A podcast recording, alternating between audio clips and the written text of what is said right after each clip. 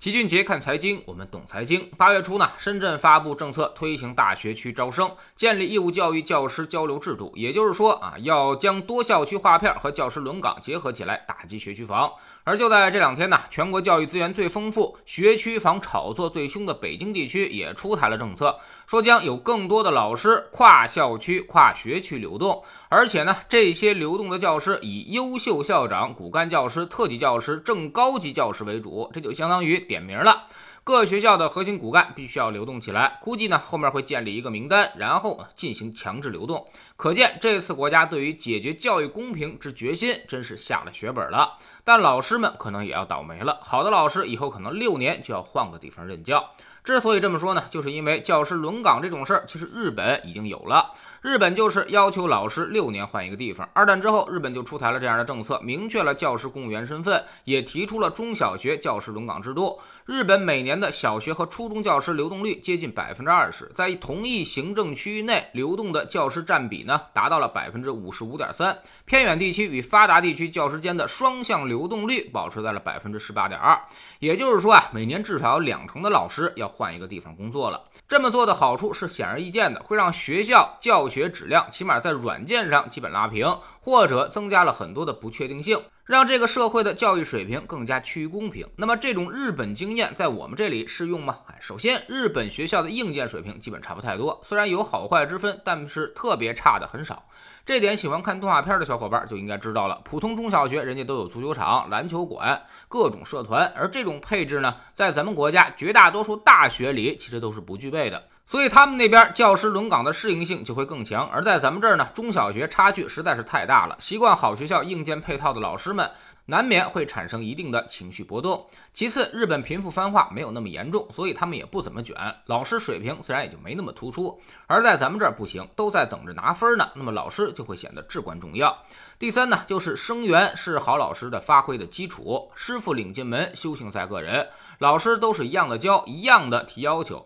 那么有多少学生能够执行下去，这个也要打问号。特级教师带差学生会有好结果吗？啊，可以参考一下里皮执教中国男足的成绩，有一定的提高，但整体效果并不明显。因为人家说的，你可能根本就理解不了。你球都停不住，还怎么去跑战术呢？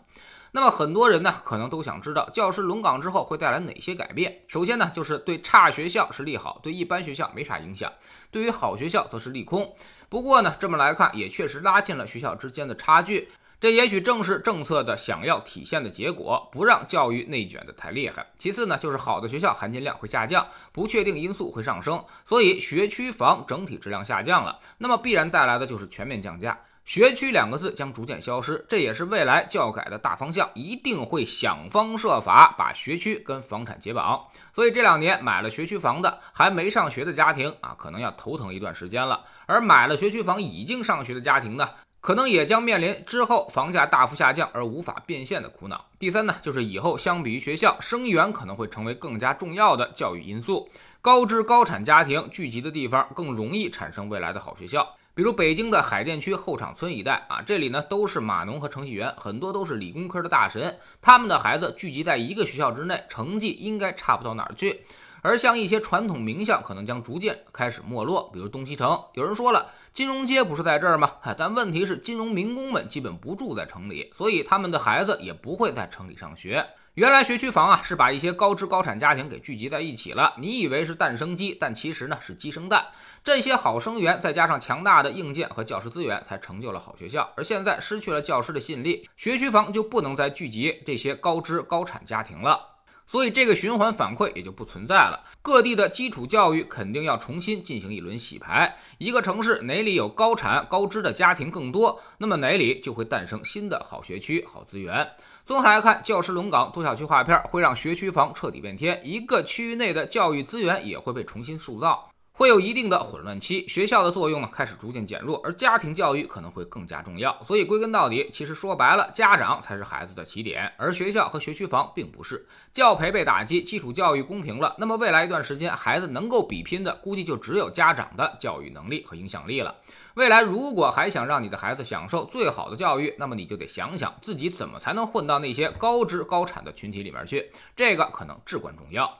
知识星球秦杰的粉丝群，昨天呢，我们回答了一个问题：有没有这么样一个基金啊？那么市场涨的时候比大盘涨得还快，超过一倍；而当市场下跌的时候呢，它的回撤是市场的一半啊。虽然这个问题显得十分的贪心。但是翻看最近几年的业绩，还是有这样基金的。那么这个基金未来还会有这么优异的表现吗？我们总说投资没风险，没文化才有风险。学点投资的真本事，从下载知识星球找齐俊杰的粉丝群开始。我们不但会给你结论，还会告诉你逻辑和原因，让你可以自己掌握分析的方法和技巧。我们之前讲过的重要内容和几个风险低但收益很高的资产配置方案都在这里面。